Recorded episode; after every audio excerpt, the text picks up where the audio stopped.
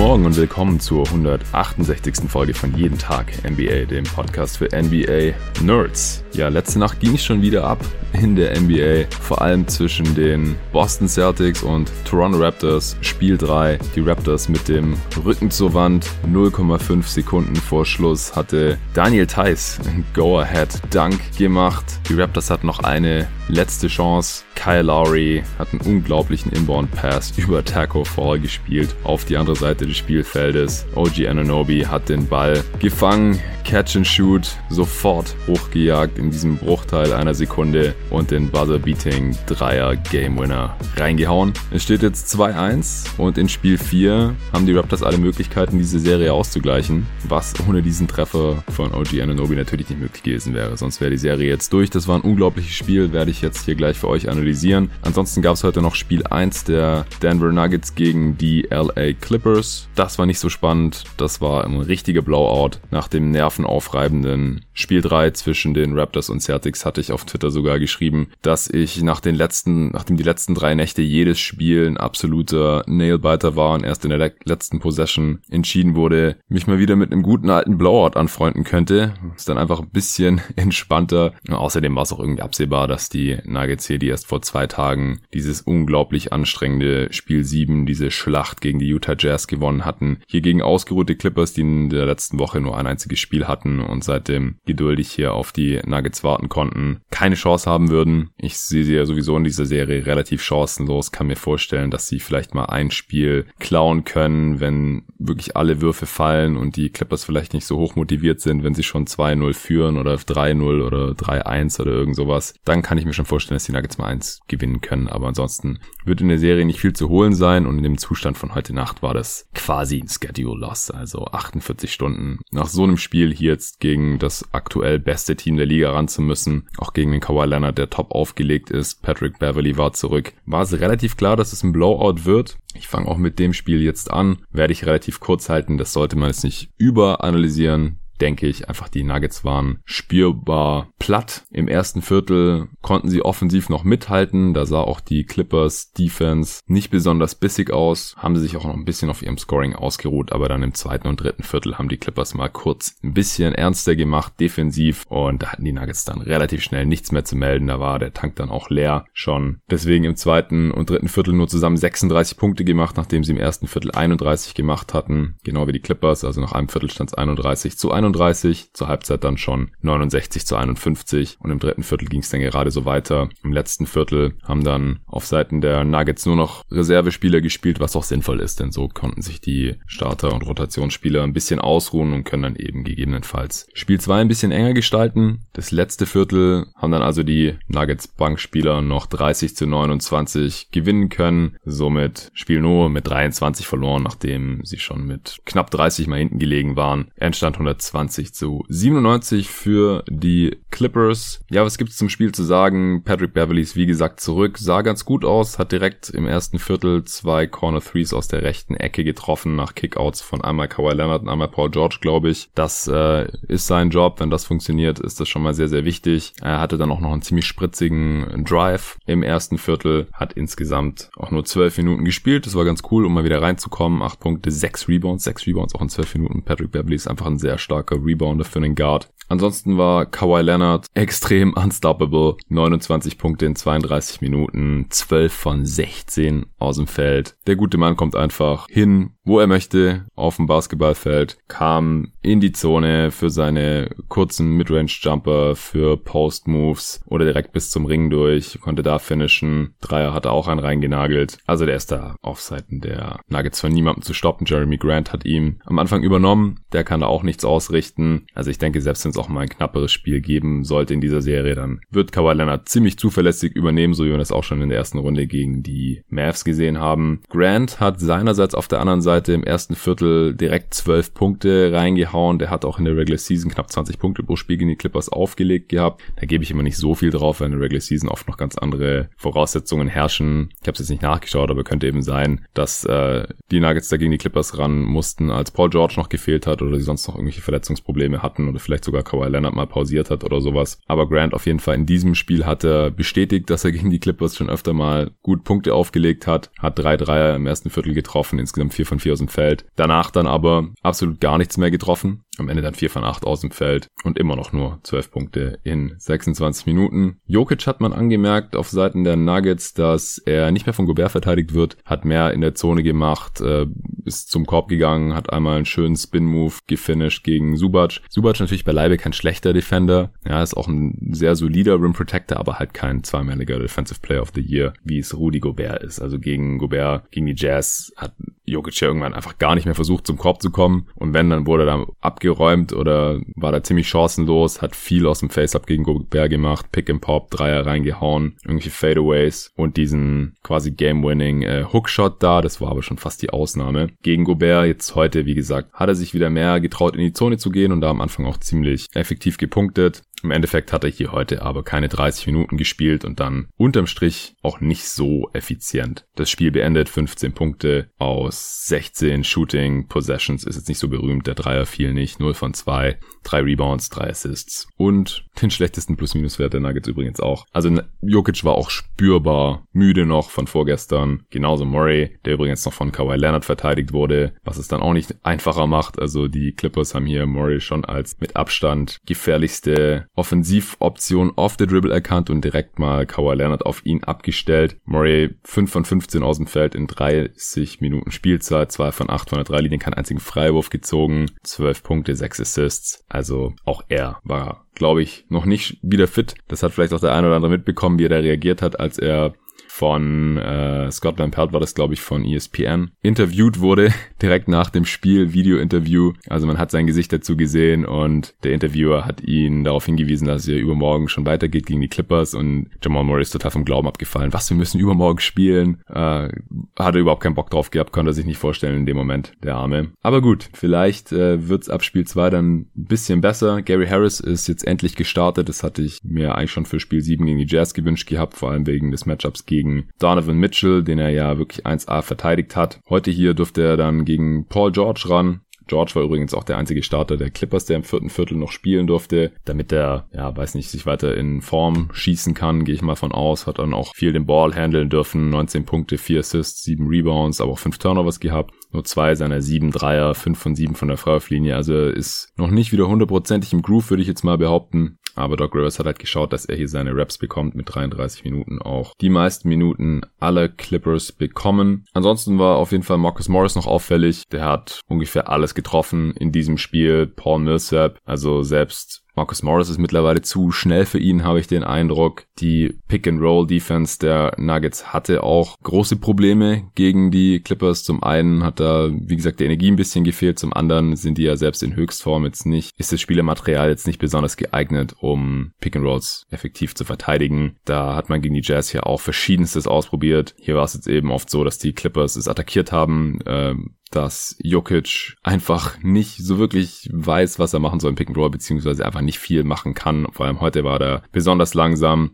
Also hat versucht dann immer sich Richtung Ballhändler zu bewegen, also ein bisschen hochzukommen, ein bisschen Druck aufzubauen, wie die Nuggets es ja auch meistens in der Regular Season machen. Dadurch war dann halt meistens direkt ein ziemlich großes Loch hinter Jokic, das dann Millsap oder auch Jeremy Grant oft versucht haben, irgendwie zu stopfen, indem sie dann halt hinten runter rotiert sind in die Zone, um den Ring irgendwie zu beschützen. Und gerade im ersten Viertel Viertel war dann halt oft Marcus Morris irgendwie frei an der Dreierlinie, hat den Ball rausgekickt bekommen und dann normalerweise getroffen, 4 von 5 von der Dreierlinie, 7 von 10 aus dem Feld, 18 Punkte in 27 Minuten, also der war auch noch ziemlich stark. Also wenn die Nuggets irgendeine Chance haben wollen, also selbst wenn die Clippers sich immer auf einen Shootout einlassen, wie es ja auch gegen die Mavs ab und an mal der Fall war, dann müssen die das halt wenigstens ansatzweise stoppen können, weil sonst machen die Clippers 130, 140 Punkte und dann reicht's halt auch nicht, wenn die Nuggets selber mal 120 auflegen. Ihre drei müssen sie dafür natürlich auch treffen. Heute 9 von 36, 25 Prozent für Denver. Außer Grant, der am Ende 3 von 6 war, hat da niemand so richtig was getroffen. Michael Porter Jr. vor allem von der Bank 23 Minuten, 0 von 6 von der Dreilinie, 2 von 9 aus dem Feld insgesamt. Total off. Jokic und Murray hatte ich ja schon erwähnt, zusammen 2 von 10. Harris 1 von 4. Monte Morris 0 von 3. Und auch die Freiwürfe sind nicht gefallen, 18 von 27. Also ging wirklich nicht viel bei den Nuggets heute.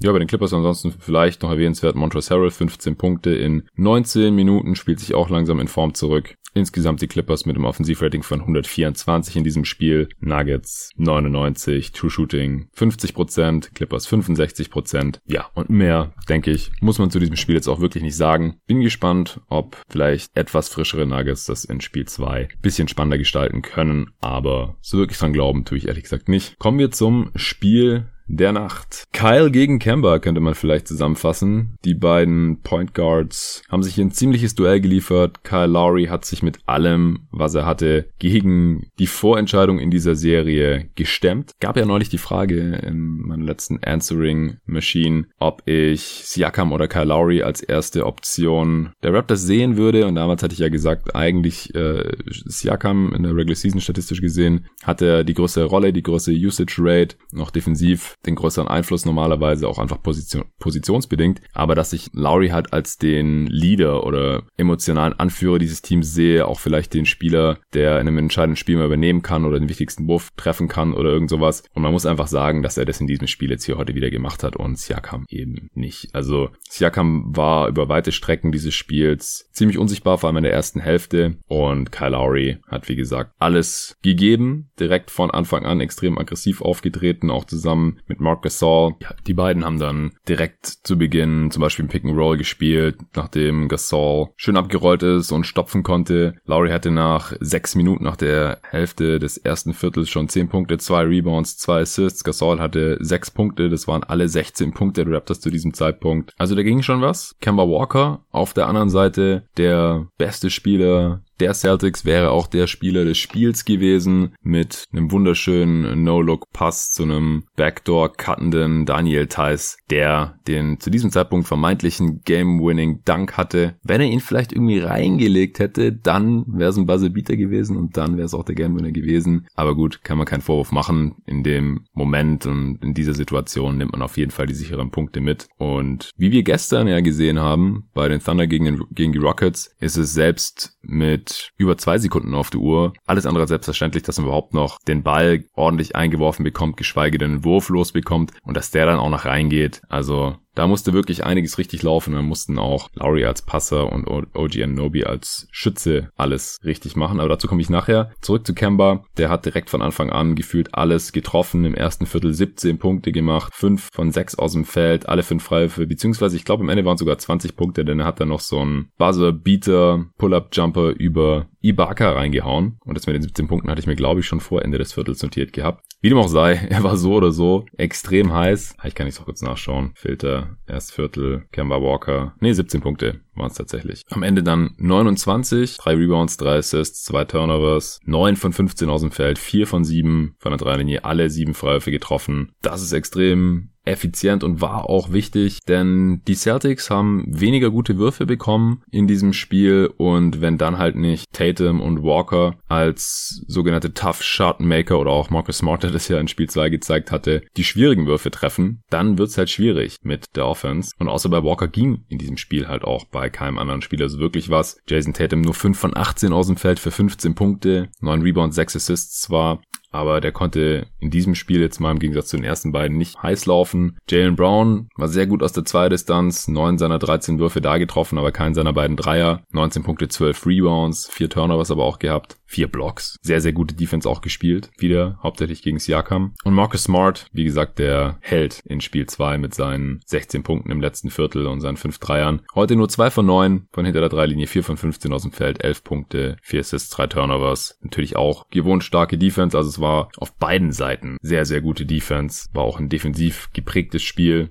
Am Ende hatten beide Teams ein Offensivrating von ungefähr 109. Die Raptors na natürlich dadurch, dass sie einen Punkt mehr gemacht haben. Bisschen drüber, die Celtics bisschen drunter. Ja, smart. Das ist halt eher offensiv. Leider ziemlich unkonstant mit starken Ausschlägen nach oben, auch nach unten. Heute ist er irgendwo leicht unterdurchschnittlich gelandet. Auf Seiten der Raptors hat Nick Nurse heute die Rotation noch mal ein bisschen angepasst. Im Prinzip fast nur noch eine Siebenmann-Rotation laufen lassen. Dadurch haben Kyle Lowry, Anunobi und Van Vliet alle über 40 Minuten gespielt. Also das das wurde hier quasi absolut als Do-or-Die-Game angesehen. Da könnte sich Coach Bud bei den Milwaukee Bucks mal eine Scheibe von abschneiden. Jetzt für Spiel 3. Also Lowry mit 46,5 Minuten. Unglaublich. Und der hat wirklich Vollgas gegeben an beiden Enden des Feldes. Immer wieder in Transition gepusht. Am Ende, wie gesagt, 31 Punkte, 6 Rebounds, 8 Assists auch noch bei drei Turnovers. Nur zwei von acht seiner Dreier getroffen, hat seinen ersten Dreier auch erst im dritten Viertel getroffen, Mitte des dritten Viertels. Also die Raptors auch allgemein wieder nicht so besonders treffsicher von hinter der Dreilinie. Wieder 40 Dreier genommen, diesmal aber immerhin 13 getroffen. Im letzten Spiel waren sie bei 11 von 40 und im ersten Jahr 10 von 40. Die haben jetzt echt dreimal in Folge 40 Dreier genommen. Skurril. Naja, 33 Prozent äh, ist immer noch nicht das Gelbe vom Ei, aber erstens haben sie mehr Dreier als die Celtics genommen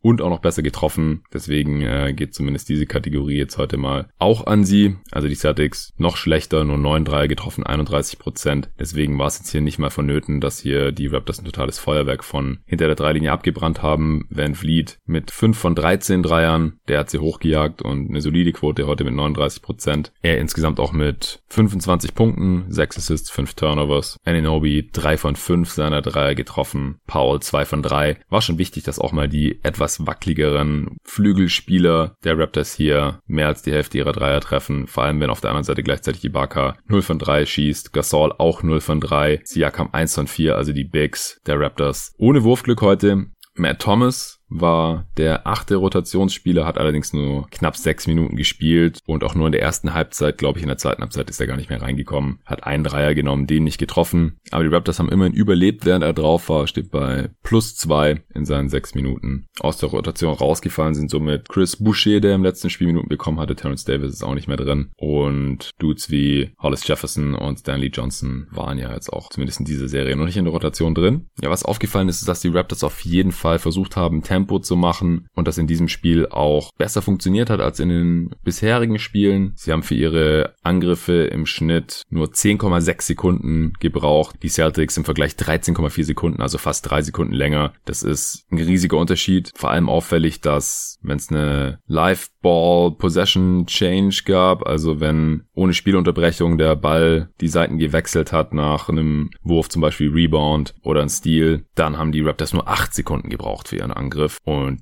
die Celtics mehr als 12 Sekunden. Also die Raptors wirklich aufs Gaspedal getreten hier. Wie gesagt, vor allem Lowry, aber auch Siakam, Van Vliet sind da immer mit allem nach vorne gestürmt, was sie hatten. Dadurch auch 14 Fastbreak-Punkte, was nicht unendlich viel ist. Ja, die Celtics sind einfach ein sehr gutes Transition Defense Team, aber siebenmal so viel wie die Celtics. Die hat nämlich nur zwei Fastbreak-Punkte. Das ist quasi nichts. Heißt, die Raptors haben da ihrerseits einen sehr guten Job gemacht, die Transition der Celtics zu unterbinden. Das war ja auch ein riesiges Problem, vor allem in Spiel 1, als die Raptors viele Turnovers hatten und die Celtics dann immer in Transition oder in der Early Offense einfache Punkte generieren konnten. Das war jetzt heute hier wirklich nicht der Fall. Die Raptors allgemein mit, mit extrem guter Defense in diesem Spiel haben auch immer wieder Zone gespielt oder Matchup-Zone, was dann äh, Tatum eine Zeit lang versucht hat auszunutzen, indem er dann halt immer zum Beispiel als Matt Thomas mit drauf war und Van Vliet und Lowry, die haben dann eben oben gespielt in der Zone. Dann äh, hat halt immer geschaut, dass er da irgendwie attackiert, ne, von einem von diesen kleinen Guards oder eben von Matt Thomas, der defensiv jetzt nicht besonders berühmt ist, dass er das eben ausnutzen kann.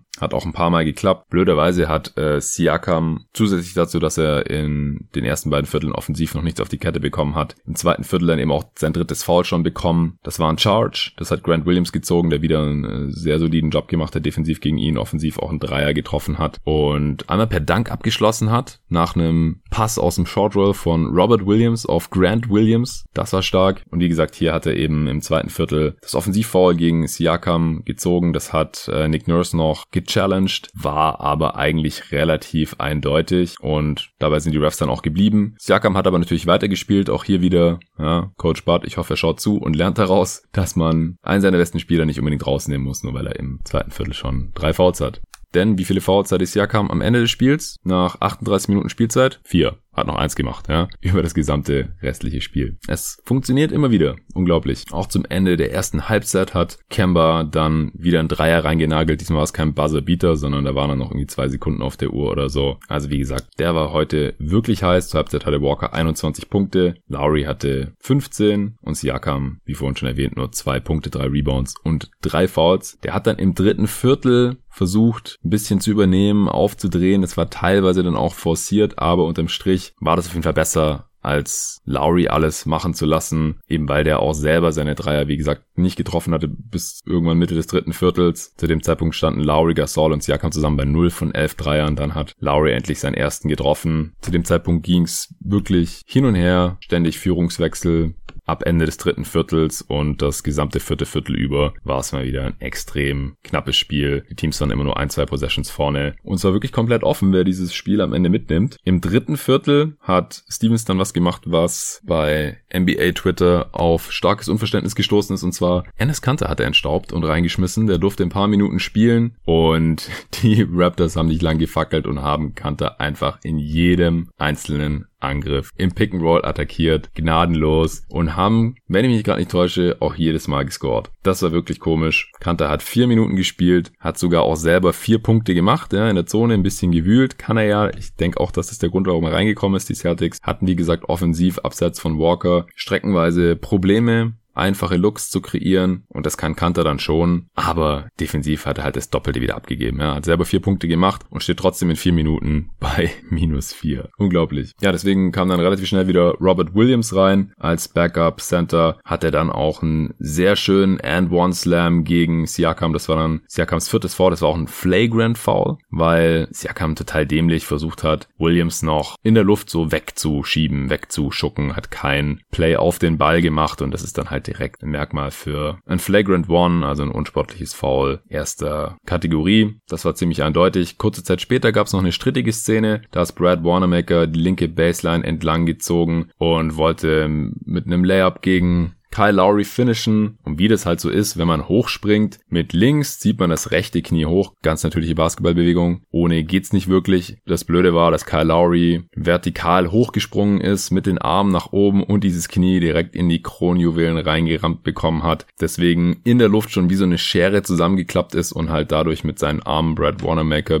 getroffen und gefault hat. Und der hat das Ding and one reingemacht, hat sich dann schon feiern lassen. Lowry lag schmerzverzerrt auf dem Boden, hat sich aber gleich gleichzeitig noch beim Ref beschwert und hat gesagt, hey, Replay, ihr müsst euch das angucken. Das war ein Flagrant Foul. Die Refs haben sich's auch angeguckt und haben dann entschieden, nee, war kein Flagrant Foul, war eine natürliche Basketballbewegung. Ja, teilweise auf Unverständnis gestoßen, nach dem Motto, ja, jetzt darf man schon äh, sein Knie irgendwie in die Weichteile des Gegners reinrammen, der einfach vertikal in die Luft geht, also eigentlich legal versucht zu verteidigen und dann dadurch eben den Gegner fault. Aber ich verstehe schon die Begründung, es ist halt eine Basketballbewegung, ja, es ist wie wenn man bei einem Sprungwurf hochgeht und halt ein bisschen bisschen nach vorne springt, da darf dann halt der Gegner auch nicht seinen Fuß hinstellen, weil das passiert halt bei einem Jumpshot. Was bei einem Jumpshot halt nicht natürlich ist, zum Beispiel diese jo Jamal Crawford-Geschichte, der hat das gerne gemacht, ist äh, die Beine nach vorne so wegzudrücken oder so scherenmäßig auseinanderzumachen oder Reggie Miller hat das auch oft gemacht, um halt irgendwie noch einen Gegner in der Nähe zu treffen, um dann so irgendwie einen Offensiv, äh, Defensivfoul zu schinden. Das ist dann wiederum keine natürliche Basketballbewegung. Und so ist halt hier auch beim Layup, wenn man mit links abspringt, das Bein durchdrückt, dann holt man normalerweise Schwung mit dem anderen Bein und zieht das Knie nach oben. Und wenn dann da irgendwelche Körperteile vom Gegner sind, dann kann man die halt leider treffen. Das ist dann halt Pech in dem Fall. Kann man, kann man schlecht verhindern als Brad Wanamaker in der Situation, finde ich. Also war kein Flagrant Foul zu dem Zeitpunkt. Wie gesagt, spannendes Spiel, hitziges Spiel, emotionsgeladenes Spiel auch. Im vierten Viertel hat Fred Van Vliet dann zwei schnelle Dreier hintereinander reingeknallt, aber auch ein Offensivfoul gegen Kemba Walker begangen, was sein fünftes Foul war, was dann auch schwierig war natürlich. Siaka mit vier Fouls, er mit fünf Fouls. Walker hat das Charge aufgenommen. In der Offense hat er gleichzeitig ständig off the dribble irgendwelche schweren Würfe verwandelt. Also wirklich der MVP der Celtics hier heute. Gegen Ende des vierten Viertels konnten die Raptors sich dann durch einen kleinen Run die Führung nochmal holen. Da hat äh, Norman Powell zum Beispiel sein, an seiner Drei getroffen. Der war sehr, sehr tief, top of the key. 10 zu 2 Run Run für die Raptors. Im Gegenzug dann gab es einen 8 zu 0 Run für die Celtics nochmal und dann in der Crunch Time war es ein One-Possession-Game, noch eine Minute zu spielen. Lowry war zum x-ten Mal mit Volldampf in die Zone über links gezogen, hat gegen Daniel Theiss gefinisht. Also Lowry überhaupt in dem Spiel unglaublich. Immer wieder in Traffic gegen Thais, gegen Tatum, gegen Brown abgeschlossen. Auf der anderen Seite mit gut 40 Sekunden auf der Uhr hat Jason Tatum dann ein Stepback Long 2 probiert über OG Ananobi. Er war wirklich nicht besonders heiß in diesem Spiel, also wahrscheinlich nicht der beste Wurf. Auf der anderen Seite hat Tatum sich wahrscheinlich jetzt im Laufe des äh, letzten Jahres sich das Recht erspielt, solche Würfe dann zu forcieren, auch mal im Zweifel Zweifel hätte ich den Ball wahrscheinlich eher Kemba Walker gegeben, beziehungsweise ihn so einen Wurf versuchen lassen. Ja, dadurch dann immer noch 99 zu 101 mit noch 30 Sekunden auf der Uhr hat dann Brad Van Vliet einen Pull-Up-Dreier daneben gesetzt, aber Anunobi hat den Offensiv-Rebound bekommen, ihn wieder zu Van Vliet gepasst und der hat dann äh, durch den Layup seinen äh, Fehlwurf wieder gut gemacht, 21 Sekunden vor Schluss. Somit ausgeglichen, 101 zu 101. So, und jetzt kommt die Szene, die ich vorhin schon erwähnt hatte. Kemba Walker dribbelt Richtung Zone, dreht nach links ab. Dadurch kommt Siakam von der linken Baseline, hilft er von Daniel Theiss weg, will Walker so ein bisschen in Bedrängnis bringen, ihn mit übernehmen. Theiss cuttet geistesgegenwärtig an der linken Baseline entlang Richtung Korb. Walker sieht das aus dem Augenwinkel und spielt ein No-Look-Pass in die Zone rein. Theiss fängt das Ding und stopft mit noch 0,5 Sekunden auf der Uhr. Die Celtics feiern schon, die Raptors völlig verzweifelt. Ich glaube, dass dann nochmal 0,1 Sekunden mit auf diese 0,5 oben drauf gepackt wurden. Also ich glaube, es waren dann 0,6 insgesamt. Wie dem auch sei, die Raptors natürlich nehmen ihr letztes Timeout. Brad Stevens wechselt Taco Fall ein, der natürlich in der normalen Playoff-Rotation überhaupt nichts verloren hat. Aber die Idee war, dass der Kyle Lowry beim Inbauen stören soll, sich vor ihm aufbauen soll, seine längste Wingspan der Liga vor ihm rumwedeln soll, um halt den Pass zu erschweren, den Anwurf zu erschweren. Walker wurde runtergenommen und defensiv hat, haben die Celtics eine Zone gespielt. Sie waren ja zwei Punkte vorne und wollten offensichtlich um jeden Preis einen einfachen Zweier verhindern, um dann nicht in die Overtime zu kommen. Anscheinend machen die Celtics das öfter. Ich habe jetzt leider nicht David hier im Podcast, um ihn das fragen zu können bei solchen Situationen, dass sie dann eben nicht Mann verteidigen, sondern Zone, sodass auf jeden Fall innerhalb der Dreierlinie alles erschwert wird. Nick Nurse wusste das höchstwahrscheinlich, denn er hat ein Play laufen lassen, wie er im Nachhinein gesagt hat. Ist das ein äh, altes Play von Yubi Brown? Den kennt man vielleicht als Kommentator von, lass mich lügen, TNT. Ich glaube, es ist TNT, nicht ESPN. Jedenfalls war der vor ewigen Zeiten auch mal Head Coach in der NBA, zuletzt bei den Memphis Grizzlies, kann ich mich noch erinnern. Naja, der hat jedenfalls früher so Coaching-Videos gemacht und da hatte Nick Nurse äh, laut eigener Aussage noch so eine alte DVD und hat da dieses Play hergehabt. Jedenfalls, was entscheidend war bei der Sache, ist, dass OG Ananobi an der Baseline von der rechten Corner in die linke Corner rüber gecuttet ist. Lowry hat von der rechten Seitenlinie eingeworfen. Tatum hatte zuerst sich um Ananobi gekümmert. Der hat anscheinend links unten verteidigt. Brown war in der Mitte bei Siakam. Ananobi ist in seinem Rücken durchgecuttet. Siakam gleichzeitig so an der Freiwurflinie gewesen. Tatum hat von Ananobi abgelassen, sodass der quasi in aller Seelenruhe an die linke Corner cutten konnte. War somit extrem weit weg von Lowry, ja, eine gesamte Spielfeldbreite. Der hat es dann trotzdem hinbekommen, den Pass über Fall in hohen Bogen zu Ananobi zu passen und der hat ihn direkt in die Shooting Pocket bekommen. Jetzt nicht unten, wenn man Dip macht, sondern halt schon so auf halber Höhe, so auf Brusthöhe ungefähr kam der Pass direkt in seine Hände. Der musste nur noch hochgehen und die halbe Wurfbewegung zu Ende ausführen, was er auch gemacht hat. Hat den Wurf so weggeflickt. Jalen Brown hat noch versucht rüber zu rotieren, hat dann von Siakam abgelassen an der Freiwurflinie und ist raus Richtung Corner gesprungen und ja, war vielleicht so, keine Ahnung, fünf Zentimeter oder sowas zu kurz, um noch an den Ball ranzukommen. Das Ding verlässt Ananobis Hände rechtzeitig. Klar, die Zeitnehmer, die müssen da vielleicht so 0,2 Sekunden Reaktionszeit oder sowas, muss man denen schon zugestehen. Das ist normal in solchen Situationen. Und offiziell reichen ja auch 0,4 Sekunden sogar von NBA-Seite aus, um einen NBA Jumpshot überhaupt noch verwandeln zu können. Alles, was drunter ist, sagt man von vornherein. Das ist zu wenig Zeit für einen Jumpshot, da kann, kann man dann nur noch den Ball rein tippen. Deswegen, ich habe gesehen auf Twitter, dass sich manche beschwert haben, dass die Zeit zu spät losgegangen ist, aber 0,6 Sekunden reichen aus, haben in dem Fall auch ausgereicht, offensichtlich. Und dann war das Ding unterwegs, alle gucken natürlich hinterher und ist reingeswischt. Wunderschönes Ding. Was macht Anonobi? Dreht sich um und fängt lang ganz langsam und ruhig und cool an, Richtung Kabine zu marschieren. Natürlich haben seine Teammates ihn dann eingeholt und überrollt und sind auf ihn draufgesprungen und haben gefeiert, als gäbe es keinen Morgen. Denn ohne diesen Game Winner hätte es wirklich keinen Morgen mehr für die Raptors gegeben, wären sie 0-3 hinten gelegen. Und bekanntlich hat noch nie ein Team einen 0-3 Rückstand in einer Best of Seven Serie aufholen können. Ja, so können sich die Raptors jetzt erstmal freuen. Skurrile Statistik, die mir vorhin noch auf Twitter begegnet ist. Die Celtics haben trotzdem erst einmal eine Serie noch verloren, nachdem sie 2-0 vorne lagen, ja. Und das war 2018 gegen die Cavs mit LeBron damals noch. Ansonsten steht Boston da jetzt bei 39 zu 1. Das heißt, wenn die Raptors diese Serie noch drehen können, wären sie erst das zweite Team in der Franchise Playoff Geschichte der Celtics, die das hinbekommen.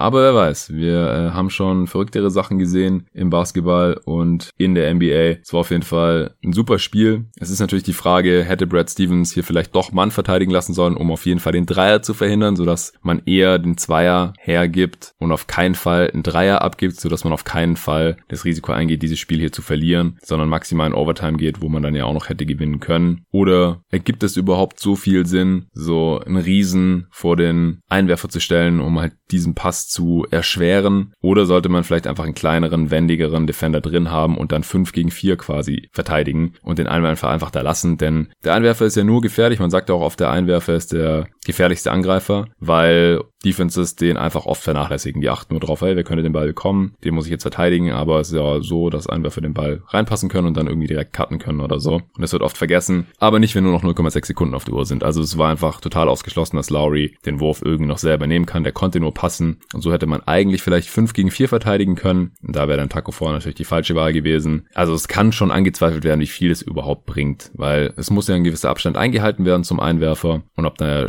Gegenspieler davor steht, dann irgendwie zwei Meter groß ist oder 220, weiß ich nicht, ob so einen großen Unterschied macht. Es gibt ja auch diese berühmte Szene von Yao Ming, der mal vor äh, Jason Kidd stand, als der für die Mavs gespielt hat. Yao natürlich für die Rockets. Yao war ja ähnlich groß wie Taco Fall, nicht ganz so lang. Und hatte auch genau das gleiche versucht, den Einwurf zu erschweren. Jason Kidd hat es genauso wie Lowry heute damals auch geschafft, einen Lob-Pass zu spielen. Zwar nicht auf den Dreier, sondern für einen Alley-Oop von äh, Sean Marion, der dann einen Game-Winning Alley-Oop Layup reingelegt hat damals. Und damals hat das, wie gesagt, auch schon nicht funktioniert. Von daher Track Record wahrscheinlich jetzt nicht so gut. Ich weiß nicht, ob es da noch allumfassendere Statistiken für gibt, als es diese zwei Anekdoten hier. Aber ich denke, wenn man da 5 gegen 4 verteidigt, dann hat man da auf jeden Fall größere Chancen, dass niemand einen freien Dreier noch reinhauen kann. For the win hier. Aber ich weiß nicht, ob Brad Stevens das jetzt wirklich als so dringend angesehen hat, das Spiel heute zu gewinnen. Ist ja auch dieses Risiko eingegangen mit Kanter den äh, hier in die Rotation reinzuholen. Das hat äh, ihm vier Punkte gekostet in einem Spiel, das am Ende mit allem verloren wurde. Es ist natürlich dann auch im Nachhinein ärgerlich, aber grundsätzlich mache ich mir weiterhin gar keine Sorgen, dass die Celtics diese Serie hier gewinnen werden. Wie gesagt, mein Tipp war Celtics in 6. Kann mir aber auch vorstellen, dass die Celtics die nächsten beiden Spiele gewinnen. Auch wenn jetzt dieses und auch das letzte Spiel natürlich unglaublich knapp waren. Aber dass die Celtics die Serie hier noch abgeben, weil sie jetzt drei der nächsten vier Spiele verlieren. Das glaube ich nicht. So, habe ich noch was? Ich glaube nicht. Das war's.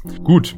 Morgen ist äh, Wochenende. Ich bin mir noch nicht sicher, ob ich Samstag und Sonntag eine Folge rausbringe, weil am Wochenende wird tendenziell immer ein bisschen weniger gehört, weil die Leute, was weiß ich, weniger unterwegs sind, auf dem Weg in die Arbeit oder in die Uni oder so und dann offensichtlich offensichtlich weniger Podcasts hören. Das ist einfach so. Andererseits bin ich gerade im Groove und ich bin auch unglaublich gespannt auf Lakers Rockets zum Beispiel jetzt morgen Nacht. Deswegen kann ich mir schon vorstellen, dass ich morgen trotzdem eine Folge rausbringe. Sonntag ist ja dann hier wieder Spiel 4, Raptors Celtics, was spannend ist und auch Clippers Nuggets. Vielleicht äh, wird das spannender, als es heute war. Von daher mal schauen. Ich denke, dass tendenziell eher Samstagmorgen eine Folge kommt, dann Sonntag vielleicht keine und dann äh, wieder Montagmorgen auf jeden Fall eine. Ich werde auch mal schauen, dass ich jetzt demnächst mal einen Gast hier reinbekomme, um äh, mal noch eine andere Meinung hier reinzubekommen zur ein oder anderen Serie und zum ein oder anderen Game. Währenddessen äh, dürft ihr mir gerne eine Bewertung geben, eine Review. Das hilft natürlich der Sichtbarkeit dieses Podcasts oder dass andere Hörer, die irgendwie auf meinen Podcast kommen, ein bisschen besser einschätzen können, ob der was für die ist. Also wenn euch mein Podcast gefällt und falls ihr über Apple Podcasts hören solltet, dann könnt ihr in der App gerne meinen Podcast bewerten oder wenn ihr halt Besitzer eines Apple Endgeräts seid, auch wenn ihr letztendlich über Spotify hört oder irgendwas, dann äh, tut mir noch den Gefallen und geht kurz bei Apple Podcasts rein, das ist überall vorinstalliert und gebt mir kurz eine 5-Sterne-Bewertung, falls ihr rundum zufrieden seid mit meinem Podcast. Noch besser ist, wenn ihr noch einen Satz dazu schreibt, was euch gefällt an diesem Pod. Falls euch irgendwas nicht gefällt oder man irgendwas besser machen könnte, eurer Meinung nach, dann schreibt mir gerne eine Mail, jeden Tag mba at gmail.com oder folgt mir auf Twitter oder Instagram oder Facebook und schreibt mir da. Das ist auch möglich, überall zu finden unter jeden Tag NBA. Ich bedanke mich und bis zum nächsten Mal.